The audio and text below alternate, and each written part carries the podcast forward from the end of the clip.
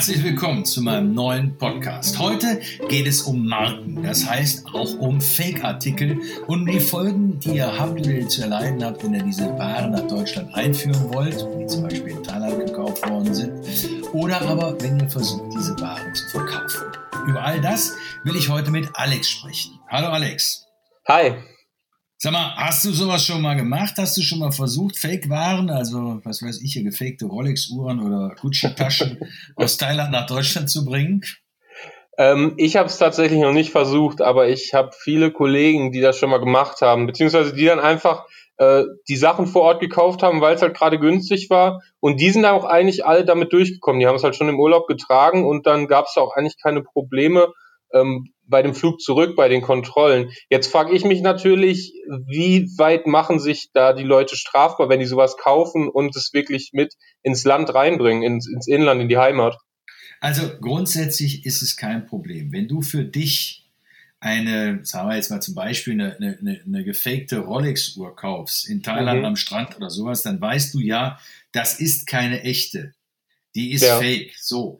Ähm, das heißt, für dich ist völlig klar, wenn du das mitnimmst, dass du etwas nach Deutschland einführst, was nicht direkt der Marke entspricht. Du gaukelst ja auch nichts vor oder sonst irgendwas, du bringst es über den Zoll und weil die das genauso sehen, dass du weißt, du hast Fake-Ware gekauft und du bringst die für dich, für einen privaten Zweck mit nach Deutschland, dann ist das in Ordnung. So, was die Jungs da hinten, die das produzieren, strafrechtlich zu erwarten haben. Das steht auf einem ganz anderen Blatt. Das hat aber nichts mit dir zu tun. Ja, also du darfst die Ware in Thailand durchaus kaufen oder wo auch immer, aber du darfst natürlich nur so viel nach Deutschland einführen, wie es für deinen Privatgebrauch ist. Wenn du also jetzt ankommst zum Beispiel und hast zehn Gucci-Taschen dabei, dann werden die beschlagnahmt, weil jeder natürlich vermutet, neun davon, die werden verkauft. Die eine verschenkst du an deine Freundin. Ja. ja und, und, ähm, diesen Handel und diesen Handel zu unterbinden oder um dem vorzubeugen, äh, werden die Sachen dann Zoll einkassiert. Ja, aber wie ist es denn, wenn mir was verkauft wird im Ausland oder auch generell, auch in, der, in Deutschland, ähm, wo was unter dem Vorwand verkauft wird, dass es echt ist, aber ja. es stellt sich am Ende heraus, es ist doch fake. Wie kann ich dagegen vorgehen oder wie kann ich mich dagegen am besten schützen? Was sind meine Chancen, da mein Geld wieder zu bekommen? Also das kommt natürlich ganz darauf an, was du vorher ahnen musstest. Also nehmen wir mal an, die bieten dir eine, ähm, eine Rolex an, die auf dem Markt normalerweise 5000 Euro kostet und du kriegst du jetzt ähm, angeboten für 50. Dann musst du davon ausgehen, dass diese Rolex entweder Fake-Ware ist oder dass die gestohlen ist.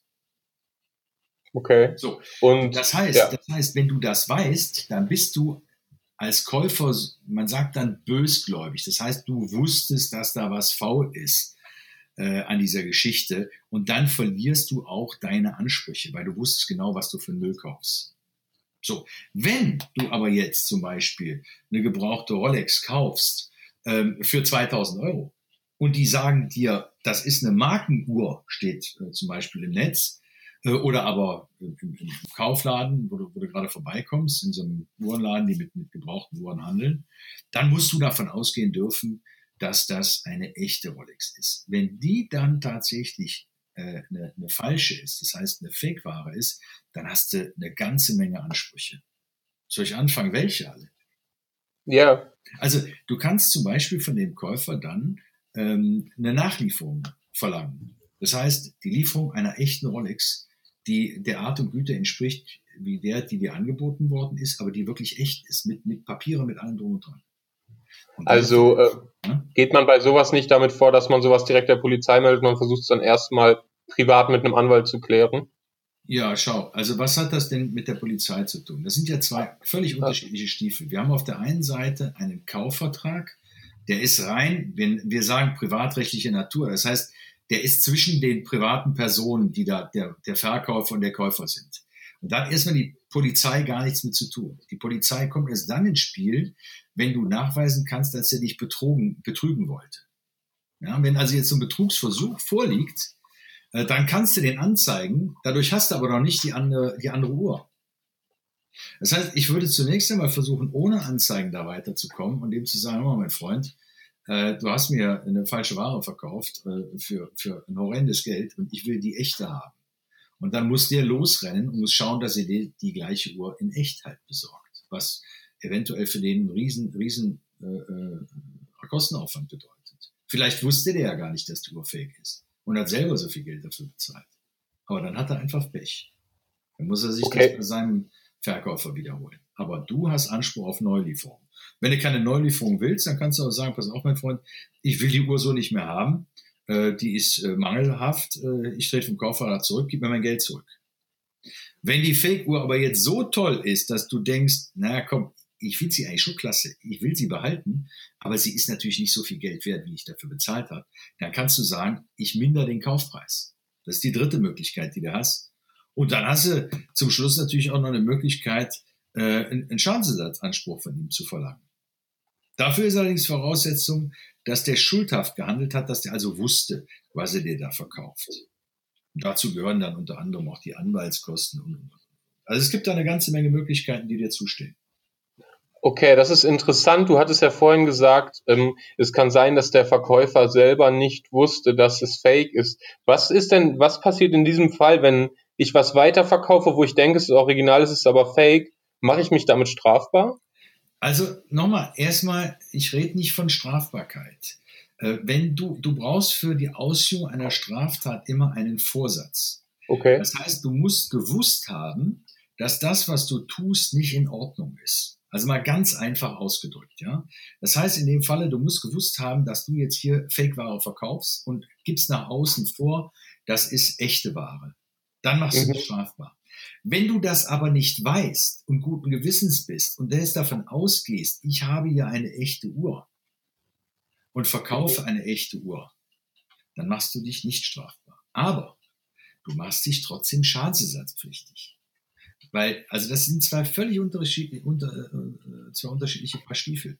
Der, der eine ist, der was sagt, der Staat bestrafte dich dafür, dass du was Böses getan hast. Und der andere ist, ähm, was ist mit deiner Rechtsbeziehung zu dem Käufer? Du okay. wusstest zwar nicht, dass du dem irgendwas Falsches verkaufst, aber er durfte da Vertrauen drauf. Und deshalb hat er einen Anspruch gegen dich auf entweder Schadensersatz oder Kaufpreisminderung oder er darf vom Kaufvertrag zurücktreten oder aber er darf von dir die Neulieferung von so einer Uhr erwarten. Ist es dabei möglich, an den, ähm, an den Verkäufer weiter zu verweisen, der das an mich verkauft hat? Eigentlich nicht? Oder, ist, oder könnte man also das wenn machen? Du der, wenn, du der, wenn du der Verkäufer bist und du bist getäuscht worden. Genau, ja. Ja, ja, klar. Du hast, du hast natürlich dann die gleichen Ansprüche, die der der, der Endkäufer an dich stellt, die hast du natürlich auch an deinen Verkäufer. Also wenn du die Ware gekauft hast bei jemandem, ähm, bevor du sie weiterverkauft hast und dieser jemand hat dir Fake-Ware verkauft, dann bist du, äh, hast du natürlich Ansprüche gegen den. Klar. Genau die gleichen, die ich vorhin jetzt alle erzählt habe oder berichtet habe. Ja, äh, also, aber das wäre nicht möglich, dass ich meinen Käufer an meinen Verkäufer verweisen nee. würde. Also das würde diese Kette sozusagen zurücklaufen. Ja, und da ist die Erklärung auch relativ einfach, weil der, dein Käufer hat ja gar kein Vertragsverhältnis mit deinem Verkäufer. Die okay. beiden haben im Endeffekt nichts miteinander zu tun. Der muss sich wirklich erstmal an dich halten. Jetzt gibt es eine sogenannte Durchgriffshaftung, aber darüber wollen wir hier nicht reden. Also merkt ihr grundsätzlich immer, immer nur die Personen, die miteinander ein Vertragsverhältnis hatten, äh, die können auch gegenseitig Ansprüche gegeneinander stellen. Okay. Ja, das soll so einfach. Du, wir können jetzt natürlich auch darüber nachdenken, wie gut ist es denn möglich, dass man solche Waren überhaupt auf den deutschen Markt bringt. Ne? Ähm, zum Beispiel über Ebay. Ja, äh, genau, das finde ich nämlich ganz interessant. Ich bin öfter mal auf Ebay selber unterwegs, um mir Markenklamotten zu kaufen und es ist immer wieder ähm, bei diesen ganzen gehypten Marken, dass da was dazwischen ist, was wirklich total günstig angeboten wird, was eigentlich gar nicht mehr erhältlich ist, was du aber dann für ein Drittel des Preises kaufen kannst. Wahrscheinlich ist es, weiß man da schon, dass es denn dieses böshafte Handeln wäre, was du gerade gesagt hast und sollte dann da wahrscheinlich nichts kaufen. Oder was sagst du dazu? Also ich würde da, ich würde dann nicht von vornherein äh, davon ausgehen. Also ich, ich habe letztens ähm, selber sogar in, in Amerika äh, Markenschuhe, Sportschuhe gekauft, direkt vom Hersteller für das ist Wahnsinn für, ich glaube, ein Zehntel oder ein Achtel vom Preis. Äh, oder, also zwischen 5 und 10 Prozent vom Preis. Mhm. Und das ist, das ist echte Ware, die auch gut ist. Also ich würde da nicht von vornherein davon ausgehen, wenn die Ware jetzt nur ein Drittel kostet vom Originalpreis, dass das Fake-Ware ist. Äh, du okay. musst natürlich in dem Moment, musst du damit rechnen, dass man sich später darauf verweist und sagt, naja, komm, Busche, da hättest du schon bei dem Preis mit rechnen müssen. Das ist immer so eine Wertungsfrage des Gerichtes.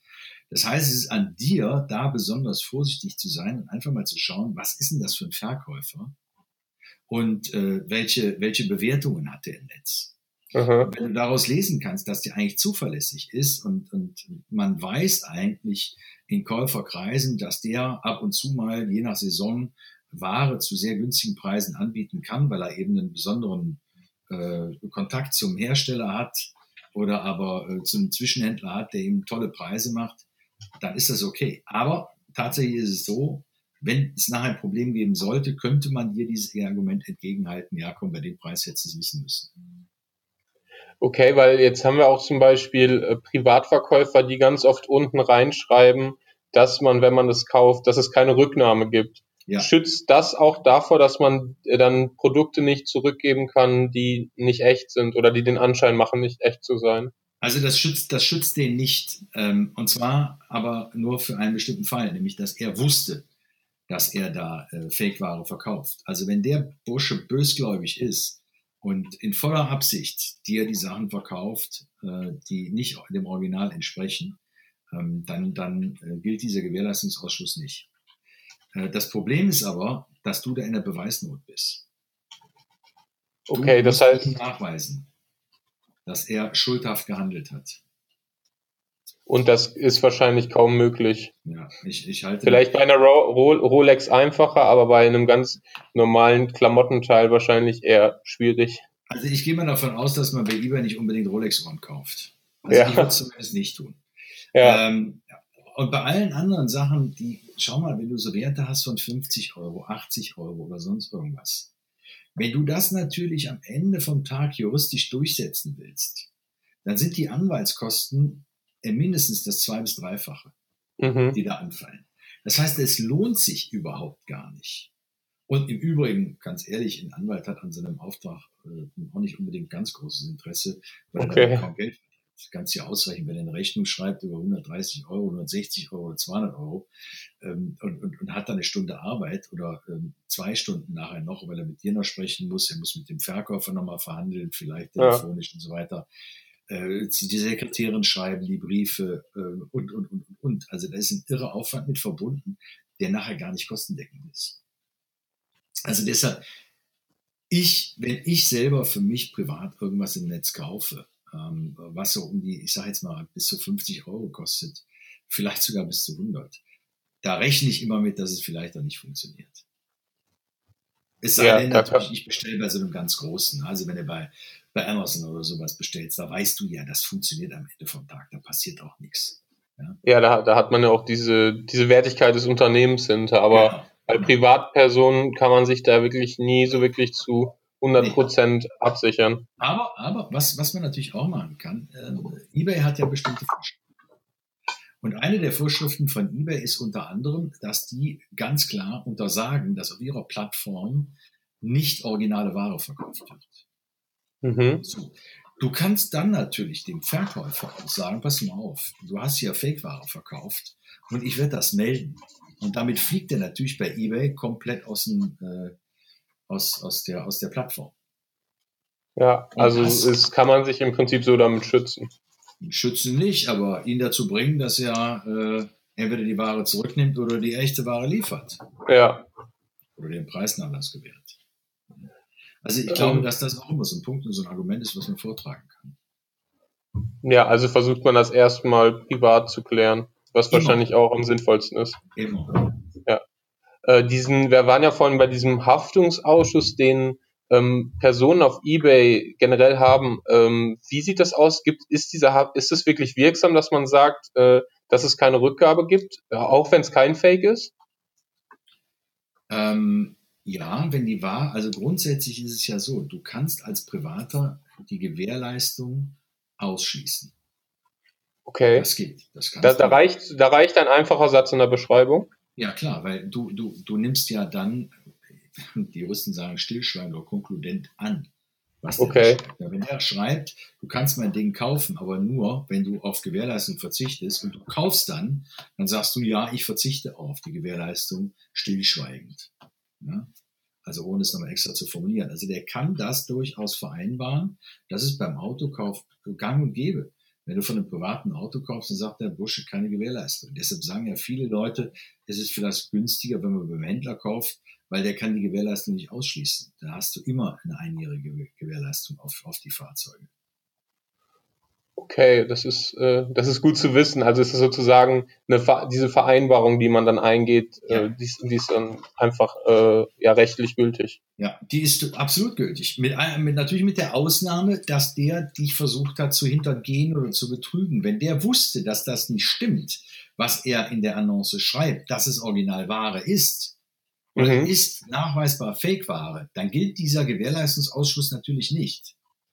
Also die Ware muss der Beschreibung entsprechen. Ja, Zum Beispiel darf sie auch nicht beschädigt sein oder die Beschädigungen müssen angegeben sein. ja, richtig. Ja. Ja, also die Ware muss in dem Zustand sein, die er versprochen hat. Das ist Voraussetzung für den Gewährleistungsausschluss.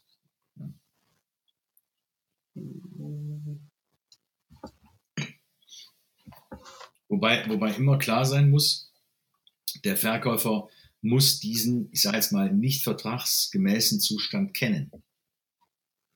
Okay, also Machen wenn es ihm unbekannt ist. Ja, genau, Ja. Dann, dann, ist er, dann ist er draußen. Also jetzt machen wir mal ein Beispiel. Nehmen wir an, es wird äh, ähm, irgendein elektronischer Artikel verkauft. Und beim Auto Mhm. ist es relativ einfach. Der verkauft dieses Auto unter Ausschluss jeglicher Gewährleistung und ähm, der Wagen geht äh, Woche später kaputt, weil der Motor den Schaden hat. Wenn dieser Motor den Schaden erst danach bekommen hat und er das zum Verkaufszeitpunkt nicht ahnen hat können, dass so ein Schaden besteht, dann ist der draußen. Das heißt, äh, dann greift dieser Gewährleistungsausschluss. Könnten wir vielleicht auch machen mit einem Föhn. Der verkauft Okay. einen gebrauchten Föhn und, und, und dieser Motor, der rauscht halt eine Woche, nachdem du den Föhn gekauft hast, rauscht der Föhn ab. Äh, und du sagst, ja, was ist denn das für eine Schweinerei? Jetzt habe ich gerade diesen Föhn gekauft und der Motor hat nur eine Woche gehalten. Ja, dann hast du einfach Pech gehabt. Es sei denn, der Verkäufer wusste, dass dieser Motor in der Woche kaputt geht. Aber das musst du dem nachweisen. Und das wird dir schwerlich gelingen. Also sind das äh, sozusagen nur bekannte Mängel, die man angeben muss. Aber da fra frage ich mich dann, diese bekannten Mängel, man kann ja dann sozusagen einfach weggucken und sagen, das war mir nicht bekannt. Das wird wahrscheinlich genau das sein, was du gerade sagst. Das ist sehr schwierig nachzuweisen. Da hat man als Käufer wahrscheinlich wenig Schutz oder kann sich äh, da schlecht gegen wehren, sag ich mal, oder sich durchsetzen, dass das vorher schon bekannt war. Ja, klar. Ja, du musst dir alleine mal vorstellen, nehmen an, der verkauft dir, äh, was, was weiß ich, äh, äh, irgendeinen Kunststoffgegenstand. So, und du machst den auf und du siehst auf einmal, äh, der, der hatte den annonciert mit wie neu und du machst ihn auf und da ist ein riesen Kratzer auf der Seite. Und du Mhm. ärgerst dich maßlos. So, jetzt ist die große Frage, wie weißt du dem das nach? Also eigentlich müsstest du ja jemanden beim Auspacken des Päckchens neben dir stehen haben, der den Zustand wahrnimmt, wie er ist, wenn du ihn auspackst. So. Und wenn dann derjenige, der dieser Zeuge dann den, den Kratzer drauf sieht, ist vielleicht klar, dass der Verkäufer den, die Ware schon so geliefert hat. Wenn du aber jetzt alleine bist und dieses Ding auspackst Ja. und stellst es fest, dann kann der Verkäufer da immer sagen, ja, wieso denn hast du da reingemacht, diesen Kratzer? Wie willst du das beweisen? Ja? Klar, das ist schwer möglich. So, also wir reden vom Gewährleistungsausschluss, ne? Ja, Wenn kein Gewährleistungsausschluss da ist, dann kannst du das Ding zurückschicken und sagen, Junge, das Ding ist mangelhaft, kannst du wieder haben. Dann hat der ein Problem. Aber wenn er den weil du da nicht die Pflicht hast, das nachzuweisen. Genau. Wenn, Okay. wenn, wenn aber dieser Gewährleistungsausschluss drin ist, dann hast du, dann hast du einfach ein Problem. Also über eins muss man sich im Klaren sein. Wenn man von einem Privaten etwas kauft, dann nimmt man das Risiko in Kauf, dass äh, die Ware nicht so prima ist, wie sie vielleicht meistens ist, wenn man sie von einem gewerblichen Händler kauft. Und deine rechtlichen Möglichkeiten sind natürlich anders. Ja, also ist es wahrscheinlich doch immer besser als Käufer, um sich selber zu schützen, nichts privat zu kaufen, es einfach neu zu kaufen. Würde ich, würde ich, würde ich mal so behaupten. Ja, Ist natürlich immer eine Kostenfrage, ne? Ist klar. Okay, ähm, cool, das war mega interessant, aber um nochmal auf das Thema Fake-Produkte zurückzukommen. Wir hatten ja gerade das Thema mit dem Zoll, dass der dich da vermutlich auch einfach durchwinkt, wenn du die Klamotten aus dem Urlaub mitgebracht hast, nicht zu viel mitgebracht hast und das vielleicht auch vorher schon mal getragen hast. Aber was passiert denn in dem Fall, wenn der Zoll dich wirklich mal rauszieht und deine Produkte, die du gekauft hast, kontrolliert und die dann vielleicht sogar beschlagnahmt? schöne, schöne Frage zum Abschluss. Aber ich, ich, will vielleicht mal vorher noch was Positives sagen, weil du sagtest gerade in der Einleitung, der Zoll winkt dich durch, wenn die Sachen vielleicht vorher getragen hast. Du, ja. musst, sie nicht, du musst sie nicht vorher tragen. Okay. Also das ist ja ein, ein rein steuerliches Problem. Das haben wir ja bei diesen Fake-Waren sowieso nicht. Du musst sie nicht tragen. Ähm, die lassen dich auch durch, wenn die sehen, das ist noch unverpackt, aber es ist eben ein Einzelstück für dich selber. Und du musst dann auch ja. sagen, ja, ich möchte dieses T-Shirt, die Jacke oder die, die Handtasche nachher selber benutzen. Also da mhm. winken die dich wohl durch. Aber jetzt stell dir mal vor, du bestellst aus dem Ausland was per Internet. Das soll angeliefert werden und am Zoll in Frankfurt zum Beispiel machen die das auf und stellen fest, Produktpiraterie, da ist gefakte Ware drin. Wenn die das Zeugs dann einfach einbehalten und, wovon ihr jetzt mal ausgeht, dann vernichten, mhm. hast du keinerlei Ansprüche gegen den Zoll. Hast du einfach Pech. Hätte ich denn dann Ansprüche gegen den Verkäufer? Ja, in Thailand, da sag ich dir herzlichen Wahrscheinlich schwierig. So ist der Anwalt und willst gegen ihn vorgehen. Also, das halte ich mal für völlig abstrus. Ja. Also, wer, wer so ein Geschäft macht, der sollte wirklich damit rechnen, dass es so schief geht. Und sich nicht so ärgern. Wenn es dann funktioniert, soll er sich auf die Schenkel hauen, alles gut, alles prima, ähm, aber er darf nicht traurig sein, wenn das nicht funktioniert. Also ist schon ein gefährliches Pflaster, Fake-Produkte aus dem Ausland zu bestellen. Zu bestellen auf jeden Fall, wenn du sie mitbringen willst, halte ich es nicht für gefährlich. Ähm, das, das dürfte immer durchgehen, auch die gefakte Uhr. Vielleicht noch eine kleine, kleine Geschichte, kleine Anekdote am Rand. Mhm. Ähm, ich habe eine Geschichte gehört von einem Bekannten, äh, der war in Thailand und hat in Thailand äh, eine gebrauchte oder eine gefakte Uhr kaufen wollen. Das war mhm. eine Markenuhr ähm, ich sage jetzt mal nicht welche, welche Marke, aber so eine Uhr, die du normalerweise auf dem Markt hat, da zahlst du bestimmt 10.000, 15.000 Euro. Für. okay. Und die hat der, die hat der gefaked gekauft. Für, ja. ich glaube, 100 Dollar. Fand er relativ viel, ähm, aber, aber der Zustand der Uhr war einfach, die sah toll aus und die war auch schwer, äh, also fast so wie so ein Original, dachte der damals. Äh, und deshalb hat er auch so viel Geld ausgegeben. Also tatsächlich, ich glaube, 100 Dollar waren es. Okay. Und dann ist er mit der Uhr nach Hause und irgendwann äh, äh, war irgendwas an der Uhr, ich glaube das Armband oder sowas. Und dann ist er ähm, zum Uhrhändler gegangen und hat gesagt, er möchte ja gerne ein neues Armband dran machen, aber äh, das wäre eine Fake-Uhr und der soll ja jetzt bitte nicht so ein teures Armband nehmen. Und dieser Uhrhändler guckt sich die Uhr an, kontrolliert die Uhr und sagt, Entschuldigung, äh, das ist kein Fake. Die ist echt. Und er sagte, nee, das kann nicht sein, die kann nicht echt sein. Ich, ich habe da 100, 100 Dollar für bezahlt. Das ist eine Fake-Uhr aus Thailand. Da sagt er, dann ist es eine geklaute. Das ist eine echte Uhr. Und ich würde Ihnen jetzt raten, investieren Sie wenigstens ins Armband. Was ein Glückspilz. Was ein Glückspilz. Aber jetzt, jetzt, jetzt kämpfst du mit deinem schlechten Gewissen. Du bist zu Hause. Äh, solche Uhren haben ja Nummern. Ja. Und eigentlich wirst du mit so einer Uhr ja nicht mehr glücklich, weil du weißt ja jetzt auf einmal, ähm, die Uhr ist irgendjemand anderem gestohlen worden. Ja. Und eigentlich und? müsstest du zur Polizei gehen und diese Uhr zurückgeben und sagen, hier, äh, schaut, dass ihr den Eigentümer ausfindig macht. Ähm, die Uhr ist wohl gestohlen. So, wenn, und dann ich gehen die auf die Suche. Sagen. Und wenn die den nicht finden, dann wird die dir wiedergegeben. Ne? Aber ähm, ist es nicht dann auch für dich sogar gefährlich, diese Uhr zu tragen? Weil die Uhr hat ja eine Nummer und angenommen, du bringst jetzt ja zu ähm, zur Reparatur und bei der Reparatur sehen die diese Nummer und äh, vielleicht ist es irgendwo registriert und dann wirst du damit hinterher noch in Verbindung gebracht. Da kannst du ja, dich klar. ja dann auch nicht wirklich gegen schützen. Ja, du kannst ja dann erklären, du hast ja meistens warst ja nicht alleine im Urlaub, sondern es war ja irgendjemand bei dir, der dann noch bezeugen kann, was da passiert ja. ist. Aber das, das Problem ist, weißt du, wenn du nicht weißt, dass das eine echte ist, dann lebst du glücklich mit dieser Uhr. Ja. Weißt du auf einmal, dass die echt ist und dass sie jemandem gestohlen worden ist, verlierst du die komplette Freude an dieser Uhr und, ja. und hast eigentlich, kannst diese Uhr ruhigen Gewissens auch gar nicht behalten. Also du musst, also meine ich, dann tatsächlich zur Polizei gehen und sagen, hier, pass auf, ich habe hier diese Uhr und dann darauf hoffen, dass die den Eigentümer vielleicht nicht mehr ausfindig machen und dann bekommst du sie. Und dann hast du auch wieder ein ruhiges Gewissen. Tust du es nicht, ja. wirst du nicht viel Freude an der Uhr haben. Also, zumindest hätte ich sie nicht. Sehe ich genauso, sehe ich genauso. Das, das war auf jeden Fall sehr interessant, was du da erzählt hast. Und jetzt weiß ich für nächsten Urlaub auf jeden Fall mal Bescheid, dass ich da meinen Freunden gut einen erzählen kann, wenn die sich nochmal Fake-Klamotten kaufen sollten, worauf sie achten müssen und äh, vielleicht auch einfach mal nicht mehr online Fake-Klamotten bestellen sollten.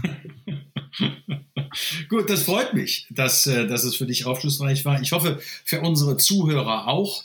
Und wenn einer von euch irgendeine Idee hat, irgendeine Frage hat, über die wir in unserem, in meinem Podcast mal sprechen sollen, dann meldet euch einfach bei uns. Ihr findet die E-Mail-Adresse im Podcast selber, schreibt uns und äh, dann schauen wir, dass wir das auch besprechen. Ich habe mich sehr gefreut, dass du dabei warst, Alex. Danke für deine Fragen. Danke dir für die ganzen hilfreichen Informationen. Und ich danke euch für Ihr Interesse und dass ihr zugehört habt. Und bis bald. Ciao, ciao. Euer Ingo Lenzen.